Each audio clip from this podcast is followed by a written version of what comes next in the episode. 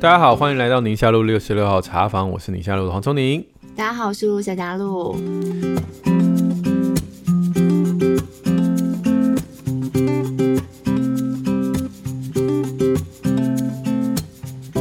爸爸妈妈知道为什么要让孩子们学音乐吗？四到六岁是小朋友的音乐学习黄金期，雅马哈从听、唱、弹。读创作来培养孩子的音感，让音乐可以成为孩子一辈子的好朋友。未来呢，学什么乐器都可以比较快速，也能够用音乐来表达跟分享自己的感受。现在正是春暖花开的季节，欢迎带着孩子一起到教室体验看看吧。相关讯息可以参考我们在节目资讯栏的连结，一起来玩哦。学音乐，你们家两个都学哈？嗯，没有错。对，是从小学嘛哈？对啊，也是差不多四到六岁哦。哎，真是四到六岁的年纪。而且我跟你讲，我老婆小的时候也是四到六岁去雅马哈学。雅马哈真的也是我们童年的记忆。你你你你小孩是吗？我小孩不是，我自己好像也是哎，对不对？我老婆我哎，我真的我我我就问她说，你还记得你以前去雅马哈？她说我记得啊。然后就玩很开心啊，认识节拍啊，音符啊。嗯，刚开始学都很简单。他离他竟然还说，我还记得那个老师姓廖。天哪，他太厉害了！真的真的四岁多呢。他说廖老师还常常说我很有音乐性，下课都会送我贴纸。哇，四十年前的事他都还记得。所以后来 Grace 就真的开始就有在练琴什么的。后来就就是开始弹钢琴啊，嗯，然后就碰到那个凶巴巴的钢琴老师啊，然后他就不开心啊。我也是比较印象，我小时候碰过凶巴巴的钢琴老师。为什么大家在雅马哈很开心，然后后来请一个钢琴老师在家超凶的，就是手一定要放的平整，然后给你放一支铅笔在手背上，铅笔如果滑下来，他就那个琴打你，打下去，嗯。后来我老婆也是这样被搞坏她的学琴的人生。嗯，她就跟她妈妈说：“如果我可以不学琴，换个妈妈，我也不在乎。”你有讲过这种小时候这太狠了。然后我岳母就哈，那就算了吧，她就没有再继续学下去。对，你理论上学音乐应该是要开心的事情，然后因为每个孩子都喜欢唱唱跳跳，这是他的天性啊。嗯，所以后来我自己小孩在学音乐的时候，我觉得我老婆就把关把得很紧，她只要觉得我小孩觉得不开心，嗯、就是。我觉得看这种有的时候是懒得练琴，跟真正很不开心那是不一样的。对对对，至少我们还是上课是开心的，见老师是开心的，然后练琴在那边蛇那那个倒是另一个议题。对，对对，所以我们中间也换了不少的钢琴老师。嗯，我觉得我老婆为了不让她自己的，就让我们的小孩就是重蹈她自己年轻的这种自己孩童时期的付出，不过我觉得孩子学音乐对我来说啦，应该怎么说，我我这么多年看下来啊，有两种路线，一个就是专业培养，那很清楚，那个孩子可能真的很小的时候就很有那个 talent，就看得很清楚，这样你就可以专业培养他。另外一个就当成一种兴趣，嗯嗯，那我两种路径就完全不一样。其实两种路径入门都是开心啊，对他都可以从这边入门，然后之后再分开出去不同的道路。哎，你小孩小的时候去上这种小朋友的音乐课，你有没有？就在那边品头论足，就是哎呦，那个穿红色背心的小女孩好有天分，那那个看起来那个男生不太行。没有，我觉得在这种四到六岁，如果是一个小班的话，其实还好。可是后来还是稍微大一点，在 Facebook 上看那就不一样了啊。因为我们我真的是身边有有人那个家里头的孩子。是真的很厉害的那种，就是比国际性的，从儿童小学很小就开始比国际性的比赛，然后国小中高年级就送到纽约那个茱莉亚音乐学院去参加他们的 camp。对。就非常专业这样子，但那凤毛麟角啦。对，可是问题是，那你就会记忆非常深刻啊。那你干嘛还拿自己小孩跟他比的奇怪？搞到自己很辛苦，有没有？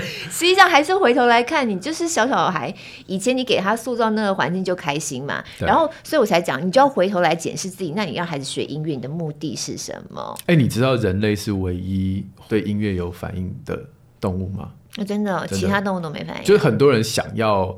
塑造说动物也会，比如说鸟啊、猴子啊。鸟的狗有没有？你有没有看过？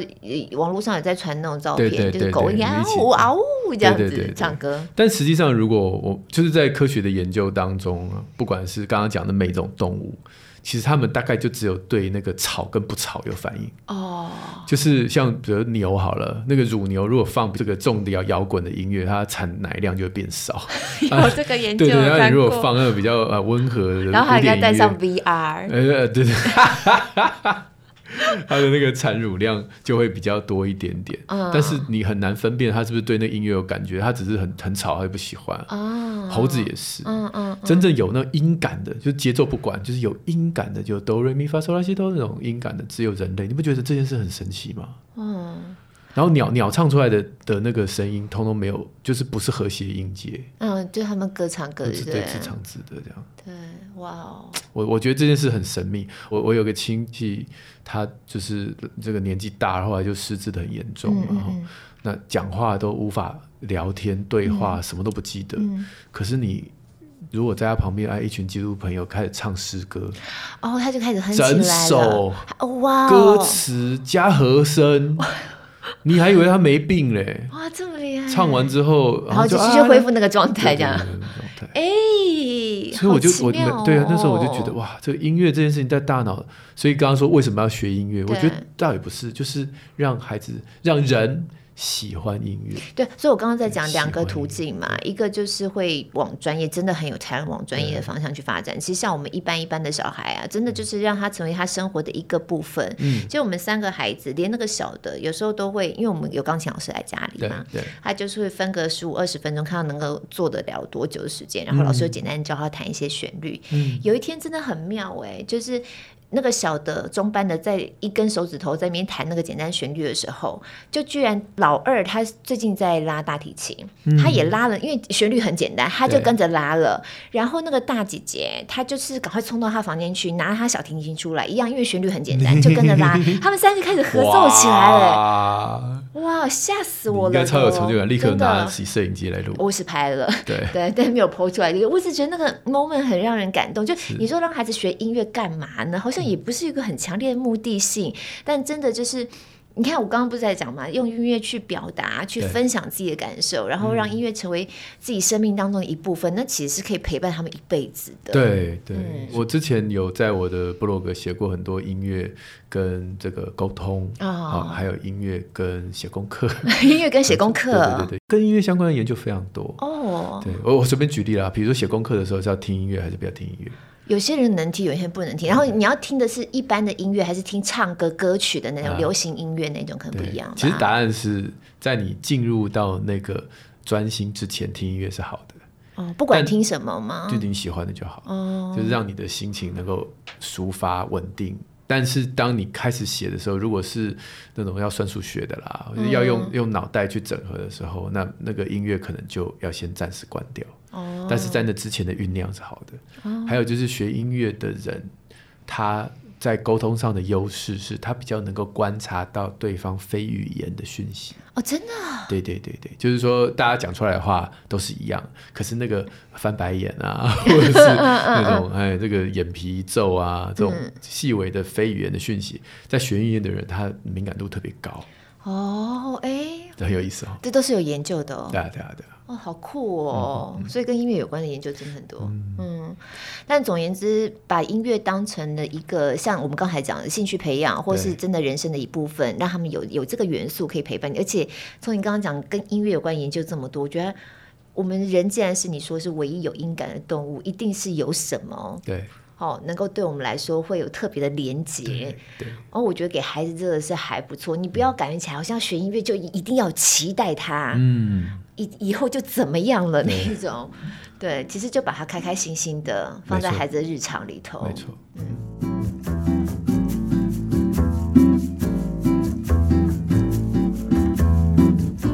今天我们的 Q&A 时间有跟原生家庭和解的主题，嗯。那当然也有一些跟脾气暴躁的妈妈有关，是我吗？你留的是吧？自问自答。自答。第一题我先来念好了哈。这位是他的 ID 叫运动三十分钟开始。好，那这一题是讲父母的掌控。两位主持人小编们好，从发现宁夏路以来，觉得真的是父母教育路上一盏明灯，也是混乱育儿生活中吸取新知的好所在。很喜欢，也很感谢你们努力。想请问一下哈，自己的父母如果掌控欲很强，该如何相处呢？嗯、自己的父亲是很固执、坚持己见的人，嗯、一旦他想做的事情，就没有人能够说动他。嗯、如果硬要拒绝或跟他唱反调，他就会大发脾气，而且一两个月都不跟我们联络。嗯哇，所以我知道他的出发点是为我们好，但如果我真的没办法接受他的好意，要怎么样能够智慧的处理呢？感谢你们，祝福一切顺心。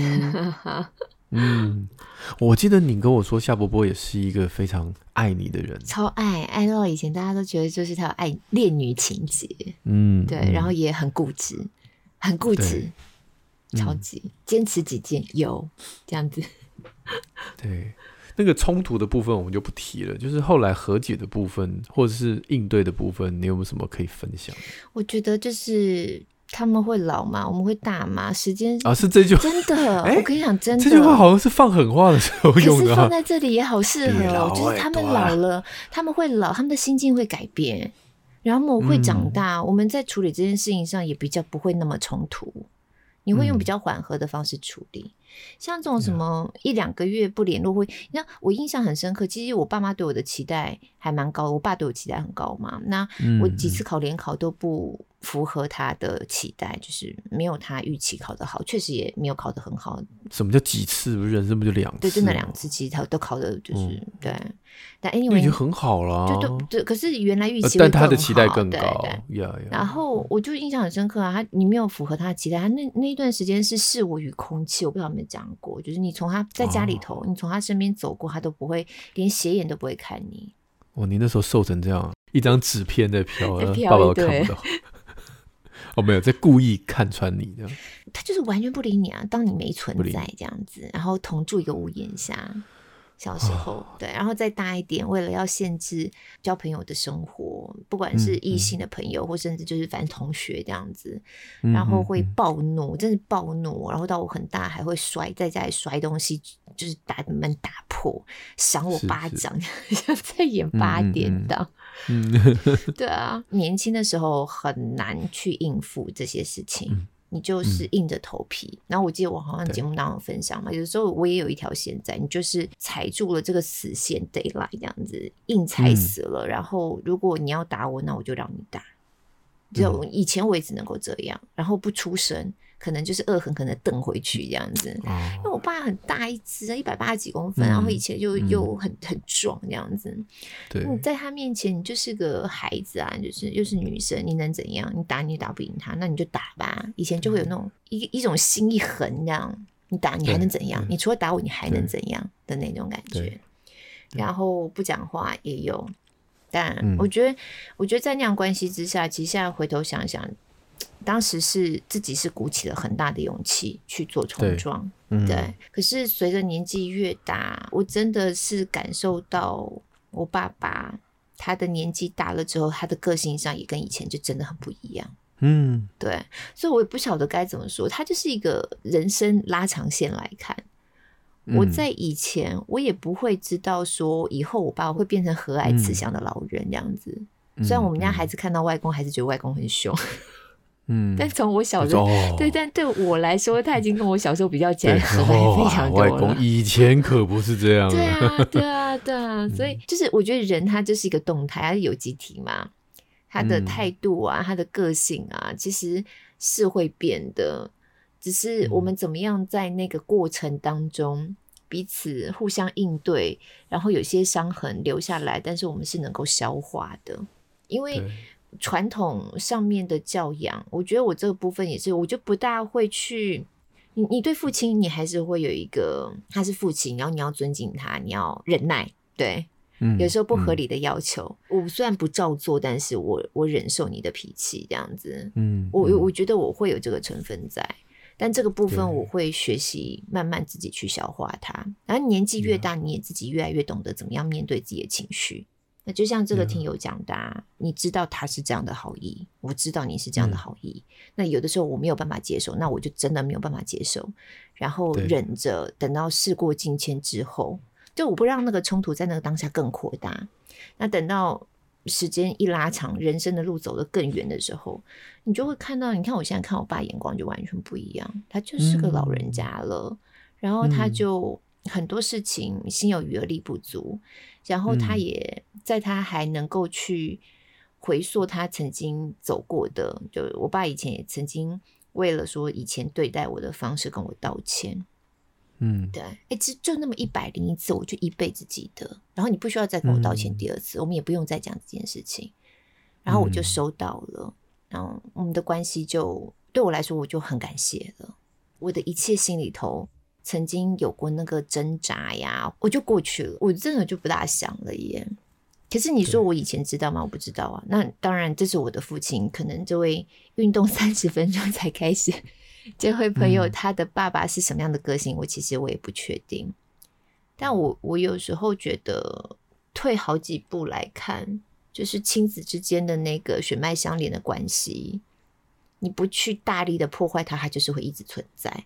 然后时间一长，它还是会慢慢的回到比较纯粹的状态。你是因为长大以后，你还依然感受到，就是说。虽然过去有这么多让你觉得说哇塞，这个很冲突很大的回忆，可是你依然可以感受到父亲的爱跟好意，就是其实那个爱跟好意你是真实的，对，是吗？对对对对，对，我觉得你讲到是一个重点。我一直都知道我的父亲很爱我，嗯、他甚至他的问题就在于他太爱我了。对对对，所以他很多都你看他这边写掌控欲很强啊，他太爱我了，以至于他不愿意放手。对，嗯，对我来说，他就是侵犯到了我的界限了。对对，这个我是知道的，我也一直都非常清楚。嗯、然后我也很谢谢他这么爱我。很难啊，其实这个就是，嗯，这就是每个、嗯、每个人每个家庭的不同的家庭动力面对到的不同功课。那我今天只是分享我自己曾经经历过的，嗯、但它绝对不可能是一个标准答案呐、啊，因为放在每一个家庭里头出现的样态，嗯、那个动力都不一样嘛。每个人的个性不一样，孩子的个性不一定是我这样的个性，爸爸的个性不一定是我父亲那样子。嗯、有些老人老了反而更难相处，对，对。那我爸爸反而比较好相处。现在、嗯、对我来说，或许也是因为双方都有在调整哦。对，他当然是年纪渐渐长了，脾气也比较没那么硬了。那、嗯、但是你也更。懂得如何跟他相处，说的话也没那么带刺了。嗯嗯嗯。哦，虽然你刚刚讲说你这个身材娇小打不过他，但我相信你嘴巴应该是嗯。或你那个眼神，你知道吗？你也是充满恨意的瞪着他这样子。对对对，所以我相信那个都是彼此之间用不同的方式来来保护自己的地盘了。嗯嗯嗯，哦，就是。那这个冲撞是难免的，但是我就借由这个，也是给我很大的提醒是，是我们不要说亲子之间，夫妻好了，嗯，同一个屋檐下相处这么久，难免就是会有互相刺来刺去，两只刺猬住在一起，刺到最后大家都磨平了嘛，哈，我们都知道这是婚姻必经的过程。可是我们跟孩子也是住在同一个屋檐下十几二十年啊，嗯，可是在他们年纪很小的时候，他根本没有办法。去正确的表达他的地盘或者他的底线，嗯，而我们又觉得没有，好像没什么。我们身为家长的，就是就是一路就是一直刺他，一直刺他，一一直呃亲门踏户，然后直到他青春期一，嗯、然后开始砰，整个炸开，对对对，然后我们才说，我怎么会变了一个人？为什么会这样？嗯、但其实那都是长期累积在在他潜意识下。的一个无声的抗议，嗯嗯嗯、所以我我想，这是我一直提醒自己的，因为我的孩子，我现在已经养他们十几年了，所以我希望我过去这十几年让他们的感受不是说这么的被压抑，这么的只有我可以带刺，你不可以。我希望啦，我不晓得接下来几年我的孩子是不是会有更多的反弹，我希望不会有，但是我我只是想让大家知道，说冲突是一定有的。但是你一直压着他十十年、十二年、十五年，然后总有一天他会带给你另外一个炸开的思念。那还不如我们一开始就大家互相把你的刺献出来。那当然爸爸妈妈会受伤，那我们当然骂小孩，小孩也会难过。但是这过程当中彼此了解对方，或许那个反弹就不会这么的锥心，这么的措手不及。嗯嗯嗯、我的想法是这样，这是我从我们上一代跟我们的相处，我去反思我跟下一代是不是可以避免这样的一个过程。但是那个爱是都是真诚的，我相信你刚刚讲的那句话，我们也爱他，他们也爱我们。但是这就是这种爱，如果用这种针锋相对，就是强压式的方式，恐怕。就会有你你们两位所遇到这段阵痛期，我觉得阵痛也难免，嗯、但是就是彼此了解，阵痛是在于我们还需要彼此调整。你不是只了解之后好了解了解，然后我还是按照我的方式在对应。你有我觉得调整就会痛吗？你就是不是按照自己原来的方式再去去跟人家相处，即便是自己最亲近的人都一样。对对，嗯，越亲近当然是更越需要，嗯，对。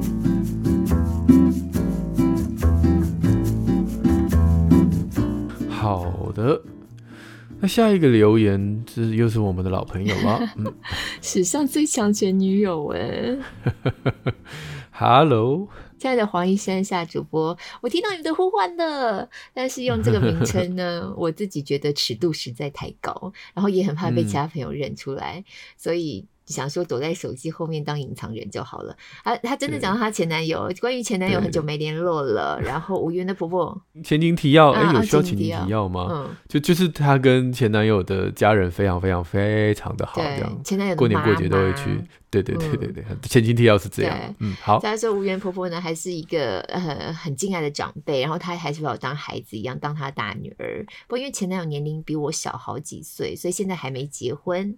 那就没有说前任婆婆跟现任媳妇相处的问题了。可是呢，这个无缘的婆婆都会开宗明义跟这个她前男友的女朋友说：“那个前女友，我儿子的前女友，嗯，是我的家人，哈，我们的事情跟我儿子没有关系，请对方不要介意。”这还真的很厉害耶。对，而且哎，我觉得用“家人”两个字好未爆弹哦。真的，我如果是我是那个现任女友的话，我心里头会。对啊，总说不出来的 奇怪。我觉得那个婆婆可以跟其他的女，就是未来的这个，不管是她儿子交往对象，说我跟这位史上前女友是跨龄的闺蜜。嗯，我们是忘年之交，那是我跟她之间的朋友关系。对，啊、对嗯。不过这个史上最强前女友，她说可能是因为自己跟原生家庭的关系并不亲密，所以会渴望亲情。嗯、那在育儿的路上也遇到很多挫折，产后看了精神科好长一段时间，就觉得对自己的小孩有情感上的障碍。那我的医生就特别建议我去看黄医师的书哦。他说还好呢，嗯、我打从如何让小孩接触副食品开始，就是黄医师的忠实信徒，耶实在太适合懒惰的妈妈了。那他听到那个政治人物家暴那一集很有感触，好想问问，如果是长期家暴，在语言啊、精神、情绪上的暴力，而且这个暴力的来源是自己的妈妈，应该要怎么逃开？嗯，他说我甚至想要申请，因为长期家暴而造成心理创伤，需要服用精神科的药物。嗯、呃，他想要拒绝抚养妈妈，但后来也也觉得好像不大应该。虽然实在在这个物质生活上是没有真的缺乏，可是有记忆以来，妈妈就是歇斯底里。情绪勒索，啊，妈妈完全没有觉察能力，就活在自己的世界里头，而且她自己也以为大家的妈妈都是这样。嗯，那长大之后。嗯接触了其他家庭，才发现，哎，别人的妈妈跟我们家妈妈不一样。哎，他说，为了这个，到现在都还在进行心理咨商。嗯、所以，我们有一集讲到原生家庭的这个情绪勒索，嗯、那集他听了也特别有感触。那后来他是产后忧郁，从这个经验也开始可以理解妈妈的情绪。可是造成的伤害要怎么修复呢？嗯、甚至是住进精神科病房整整一个月，妈妈也完全都不知情，还自以为很关心我，让人实在是不明白。嗯、看了很多心理方面的书，像萨提尔对话、冰山理论等等。然后就觉得跟妈妈和解好难，需要一些力量，或者能不能给我一些看法呢？虽然我没有特别的信仰，嗯、但像我们所说的，神会有他的安排跟旨意。你现在很幸运，也遇到另外一半家庭，嗯、现在婆婆对我很包容，然后我觉得这个也是她很感谢的一个部分。嗯，对，嗯嗯嗯嗯嗯嗯。我常常觉得亲子这个关系是很微妙的。那天我们在。看一个影片吧，然后就是在讲，嗯，收养的孩子，嗯，那通常他们都还是会有欲望，想要去找自己的原生，家庭，对不对？但但其实他的这个养他的父母，就是后来的养父母，其实是爱很爱他，照顾他。嗯、其实这个孩子可能自己都长大都都知道，可是就是有一个想见自己亲生母亲的那种欲望。会耶，嗯，很妙哦。嗯、所以我觉得这种东西真的没有办法用理智来理解。嗯、那我我只是回应到很多这种家庭里面的冲突，互相伤害。可是你就会内心里面还是觉得不应该放开这个亲子关系，而且你也做不到。对对，即便对方不断的伤害你，最后你还是觉得就是无法割舍。嗯，那我一直在想这件事情，就是上帝在我们的大脑基因里面放了什么？如如果我们今天把自己的母亲当做是。我我常常觉得我们的孩子在小的时候把我们当上帝嘛，嗯嗯，你就说了他们全世界，对对对对对对，所以我们人就一个渴望，就像心理学家讲的是有一个被无条件包容跟接纳的渴望，嗯、而这个渴望通常我们第一时间应激效应就是希望来自自己的亲生的母亲或和父亲，不不、嗯。嗯，父亲的角色特别的尴尬，我们就讲亲生母亲好了，但是。我们都是人啊，就算我今天我对我孩子再怎么好，我也不敢说本人就是无条件的包容接纳他。我只是一直在努力的学习，对，我尽量无条件。对对，但是那内心的小恶魔还是会出来。嗯，那更何况是如果今天妈妈自己本身已经陷入忧郁啦，或陷入生活中很大的变化挫折，妈妈自己有情绪上面的状况，自顾不暇。对对对，那更难说。还是这样子无条件包容接纳自己的孩子，嗯、然后把自己的状况调得很好。嗯，我只能说，那个爱的源头，在我们长大的过程当中，我把那个爱的源头从我的母亲慢慢慢慢再移到上帝这个部分。对，对我自己的妈妈当然很爱我，我自己的妈妈当然也我也知道她她她对我是付出了她这一辈子很多很多她的故事啦。哈，我自己我自己的我自己的母亲。呃的变成家庭主妇，她本来是老师，嗯、变成家庭主妇，嗯嗯嗯、然后很多她自己年轻想要完成的梦想，也因为成为家庭主妇之后就先搁置，等等等等。当然这些故事我相信很多家庭都有，但是我也我也会感受到她的不完美。嗯，那我在长大的过程当中就会因此而认识了上帝，然后我把那个爱就会从上帝那边来。嗯、那既然我长大了，换我回过头要去爱妈妈的时候。就有很多的冲突，嗯嗯嗯，因为你就会觉得说，我都已经长这么大了，你还不晓得我是这样的人吗？我已经长这么大了，我又不是就是没有跟你相处在一起，为什么你还会用这种话来、嗯、来框架我呢？嗯，嗯，嗯，然后我讲话就开始不客气啊，不友善啊，嗯、等等等等这些过程，然后他就更受伤了，就说翅膀硬了什么？诶，这个就是很多家庭会有的状态。那直到上帝的爱提醒我，就是。我不应该把我的母亲当做上帝，嗯，我应该就是从上帝那边得到我的爱，嗯，然后去用那个力量去爱我的母亲。嗯，现在换我来扮演那个无条件接纳的人，嗯，好，我我长大了，嗯，对啊，然后你看你这也是啊，就是他们会老，我们会大，对对 对对对，对，长大了。当然，我觉得这个过程当中，你的你的那个经历是比较简单一点，就是你一直都还知道你的父亲是爱你的。对对对，我知道有些家庭，他回去爱自己的父母的时候，他想不出半点爱的痕迹，那比较难，比较那这太难了，那就比我们更辛苦一百倍。真的真的。对，但是我就有一天，我小孩在背那个连家恩的文章，放在小学的课本里，是哪一本？我其实搞不清楚。他说。老师告诉我们，不要成为手心向上的人，嗯嗯、要成为手心向下的人，嗯、因为向下是给予，向上代表乞讨啊，啊！但是连家恩说，如果我是小学老师，我会讲一句相反的话。嗯、他说，大家要先学会成为手心向上的人。嗯，为什么呢？因为当你把手心向上。那你会得到很多人的祝福，你会感觉自己是一个幸福的接受者，嗯、可能是从社会，他在这边想的很想的很很很大很微妙啦。嗯、他是说社会、国家、爸妈、老师、校长，但他其实最后就是和上帝那你得到爱的关注，然后你就可以把手心向下翻，把这些你得到的爱去分享，把这个福气分享给其他的人。嗯、所以他就说，孩子，你要先体会自己是个幸福的接受者。知道自己从上天白白领受恩典，然后把这个领受福福气给了人之后，上帝就会给你更多的爱，嗯嗯、更多的力量，嗯、然后你再再去手向下去帮助更多的人，这是一个良性的循环哦。那你就这种情况下，你就不会跟人家比来比去，好像。我要拿到更多什么？那你你拿的比我多，我拿的比你少，因为最终我们都是会手心向下的把它付出嘛。嗯嗯，这这是他写的文章了。嗯嗯，那你一看就知道他写这一段是从哪一段圣经来嘛？就是我们爱，因为神爱我们。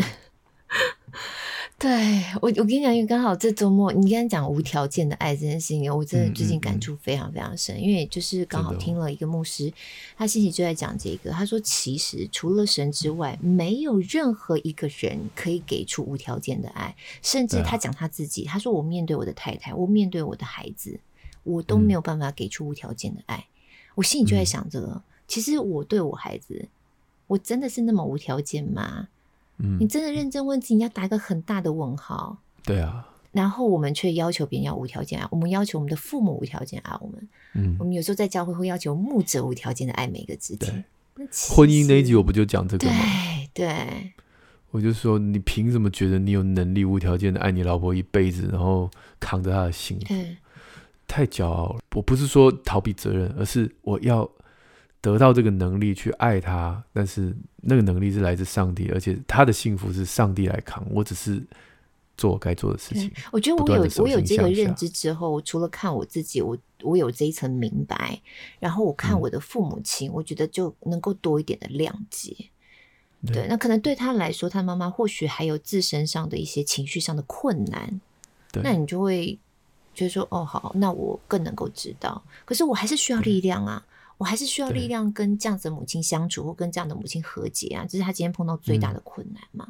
对，我倒觉得就是她现在有婆婆，对，因为你现在 她有婆婆和前男友的 前男友妈妈，还有他那先生也很好啊，现在碰到一个很好的另外一半，另外一半的家庭，我觉得这或许可以让她也得到一些力量的来源，就是有人尽可能的有一个家庭。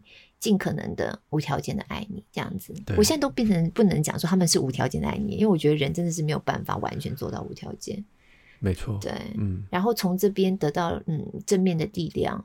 那至于要跟的妈妈做和解这件事情，我就觉得那可以慢慢来，不不要把它变成又又是一个压力，对，不要让它变成自己的一个压力。和解也是要双方嘛，嗯，单靠自己真的不行。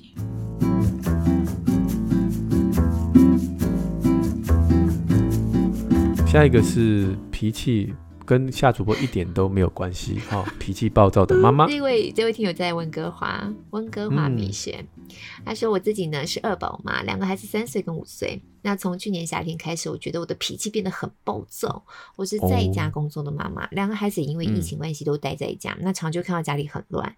而且呢，我整理的速度远远赶不上孩子们弄乱。两个孩子也因为年纪很近，常常会有争执。我跟你讲，这每一家都一样，真的每一家都 一样。看到家里乱，孩子吵，然后做不完家事，脾气就变得很暴躁。然后每当两个孩子吵架犯错，你就怒吼嘛。然后我就觉得我要把我心的愤怒都骂出来。可是平静下来呢，就觉得很后悔，害孩子认错。嗯我自己也知道这样好像对孩子很不好，可是我真的没有办法控制自己的情绪。我这样算是语言暴力吗？我有怀疑我是不是有忧郁倾向。跟先生沟通之后，那先生也为家事做更多的付出，让我可以休息。嗯、啊，我没有去看医生、嗯、吃药，因为先生帮助，我现在步调开始放慢，对孩子怒骂就比前几个月少很多。嗯、还是会试着控制自己的情绪，可是有时候呢，孩子不听话又会点燃怒火。啊，昨天晚上大女儿看到我生气，女儿就叹了一口气说。Why always mad？你怎么老是生气呢？嗯、你怎么老是气笑啊？嗯、其实他说这句话，我自己也很难过，我很难过，说我在孩子心目当中就是一个常生气的妈妈。那我常常在生气的时候就问自己说：我为什么要生两个孩子，把自己搞成这样？但是如果要我放弃他们，我也不愿意啊。我也会私下抱着老大，跟他说：“妈妈真的很爱你。”然后跟他道歉，然后请他原谅我的脾气。对老二也会，可是老大的心思比较细腻一些。那我觉得我的孩子就很可怜，要忍受我的行为。请问两位主持人，我行为会给孩子带来什么样的负面影响吗？我真的不希望未来，呃，孩子有什么不好的地方，就是因为现在我这样在对待他们。谢谢你。嗯。我先要说，我觉得他的那个生活的样态，就是大多数妈妈会碰到的状况啊。我完全就是加一加一加一，他讲每句话我都可以加一。真的呢。对啊，家里乱，孩子吵，家事做不完，脾气暴躁，就觉得很阿杂。你女儿也会跟你说，Why are you always mad？她英文不好，不会，不会这样 讲中文也行。我有的时候真的是，而且你知道家里真的乱吼，你的心里头就会乱。我们家最乱就我们家姐的房间。那我为了不要让我心里头更乱，我就总是把她房间门关起来了。这是个好招啊！烦死，就是他写的、啊、整理的速度远远赶不上他们弄完，而且更讨厌的是，你帮他整理，嗯、他东西找不到，他还要怪你。你知道我小孩前几天跟我我老婆讲一句好好笑的话。嗯他说：“我们只要听到你吸尘器吸地，我们就开始紧张。嗯，因为吸完吸尘器之后，你就会开始发脾气。你吗？他，他，因为我老婆洗碗吸尘器，地板好不容易干净，就是如果看到有什么头发啊，或者什么食物掉在地上，反正任何东西都会惹他暴怒，因为他才刚洗干净。对，好笑的是，因为他们说这两件事情已经成为他们的这个。”连结就一听到吸尘器就知道妈妈待会要生气，所以他们就乖一点这样。被制约。我老婆说哪有有吗？这样子被制约了，嗯、太好笑了。所以妈妈真的是，就是米雪你形容的画面，我跟你讲，这班每一个家庭里头都是长这样，我觉得真的哈、哦，对，就都很肮脏、就很烦呐、啊。对啊，真的对于整洁，就是你好不容易把它弄干净，然后变成这样。然后你就放着不管吗？好了，门关起来。可是开门的时候一肚子火。嗯嗯。嗯，不过我觉得我们今天重点不是在肮肮脏凌乱了，我们今天重点是在于妈妈的情绪。她担心她的情绪，对，她担心她的情绪管理。对。可是他小孩才三岁到五三岁和五岁，我真的觉得，如果接下来的十年当中，你可以越来越优雅，然后你找到方式，让你的脾气是抒发在。一个其他的面向，而且跟孩子一起分享你找到的方法，我觉得这是对你孩子最棒的身教。你知道吗？这真的是我本来要讲这件事情啊！真的吗？帮你讲掉了吗？不是不是，我就是我。我后来发现，我运动这件事情对我们的家庭关系有个很大的帮助，就在这里。真的呢？对，因为他真的就是。这样当然也是误打误撞。刚开始运动的时候没想到，嗯、可是真的你就发现，说我运动之后，嗯、我就移转了我一部分的注意力，然后投注在另外一个面向上。嗯、而且运动的那个时间是很好的 me time 嘛，我很好的可以整理自己的时间。嗯，我就把自己情绪也整理了，嗯、把自己纷乱的思绪也整理了。然后有的时候听诗歌啊，有时候听信息啊，这样子。哎，我觉得我回头起来，我就有比较大的能量去应付那个让我阿杂的状况。嗯嗯嗯，对，它就是一个舒压，嗯、就因为米雪，我跟你讲，你们家真的是每一家都这样，所以你也不用紧张。然后你们家先生也很棒，嗯、因为先生有发现说你喘不过来，所以先生有加入，跟你是一个 team，、嗯、他去做更多的分摊，嗯、然后让你可以好好休息。嗯，那你就可以想想，你这个休息时间你要怎么样去帮助自己，得到更多的能量，然后再回来面对每天的杂乱。像我后来发现，我的方法就是运动，运、嗯、动对我来说是一个很好的帮助。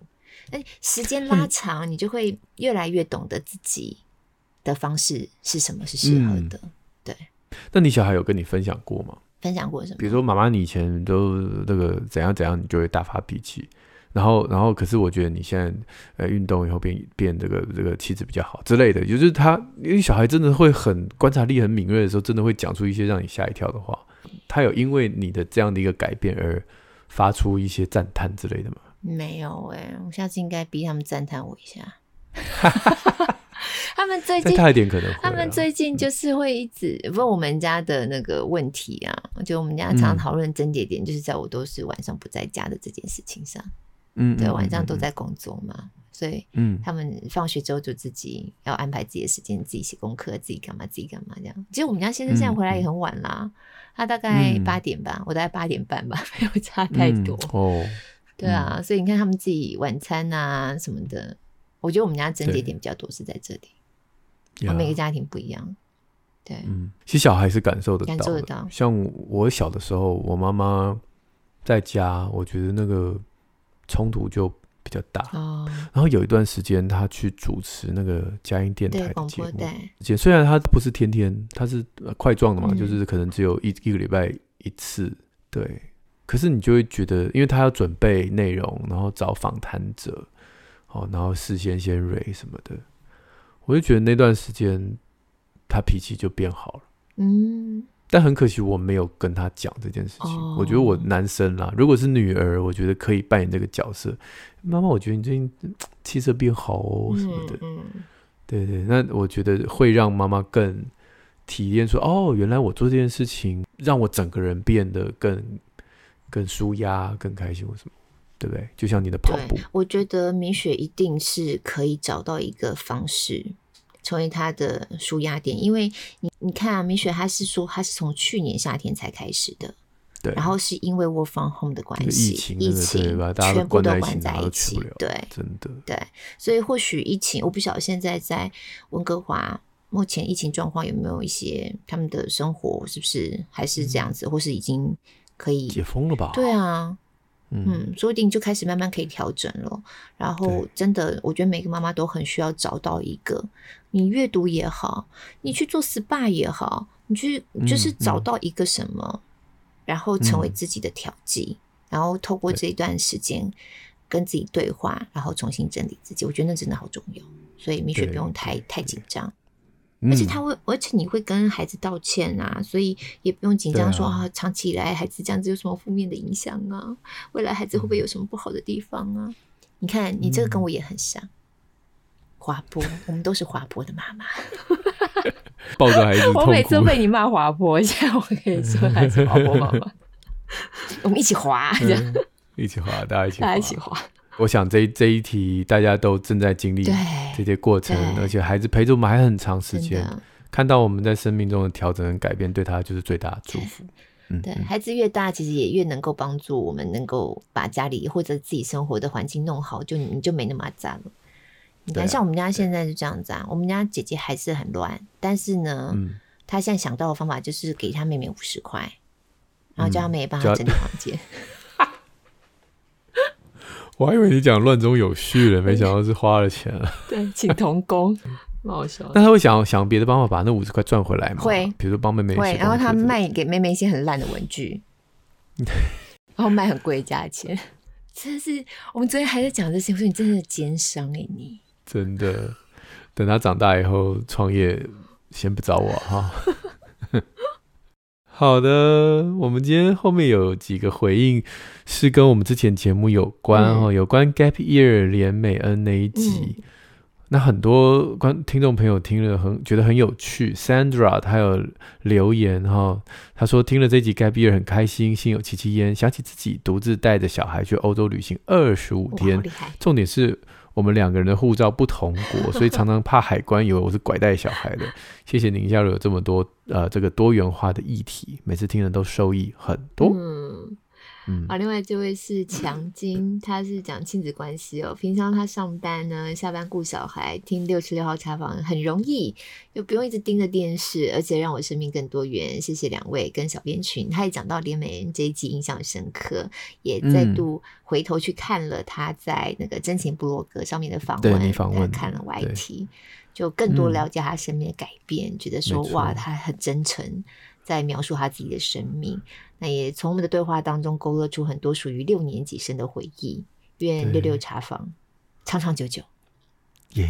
我觉得美恩那一集就就是那个 David and Mary 故事，就在我脑海当中，久久不能忘记。你只讲你自己的，你只记得那一个啊？真的超好笑的。哎、欸，我是看你那个访问他真情部落格那个，我觉得太惨了吧？对啊，你没有办法想象哦。他只是做个眼眼袋是吧？嗯这么小的手术，我要把整个人搞成，尤其是一个年轻女生，我真的觉得我可以理解她为什么会突然整个人又垮了。对，这就是为什么我不走那个医美。